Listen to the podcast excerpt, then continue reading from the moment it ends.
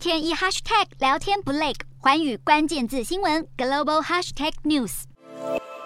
由拉丁美洲国家巴西、阿根廷、巴拉圭和乌拉圭所组成的南方共同市场，在当地时间二十一日展开首脑峰会，讨论未来发展方向。但在峰会正式登场前，南方共同市场的成员国们就已经因为乌拉圭与中国之间极具争议的双边自贸协定谈判而陷入严重分歧。这项争议也成为本次峰会的最大焦点。根据南方共同市场的规定，各成员国都被严禁与其他国家单独进行贸易谈判。但是乌拉圭总统拉卡耶却在本月十三日宣布，已经与中国展开相关谈判，还强调中国是乌拉圭的重要贸易伙伴。这项举措引起成员国阿根廷的反弹。阿根廷总统费南德兹公开批评乌拉圭政府一意孤行，但却也在二十一日的峰会上首次提及全体成员国集体与中国合作的可能性。而乌拉圭总统拉卡耶虽然依旧坚持自己的立场，但对其他拉美国家加入与中国之间的贸易谈判也表示欢迎。南方共同市场是拥有着二点九五亿人口的庞大市场，也是世界第五大经济集团。外界认为中国政府一直寻求与这个潜力强大的市场建立更紧密的合作关系，并且把乌拉圭当作进军拉美市场的入场券。而阿根廷政府先前强烈反对乌拉圭与中国的双边合作，就是害怕拉美国家的合作关系会因此被中国拆散。事实上，阿根廷与乌拉圭两国对于这项议题的争论已经延续了一段时间。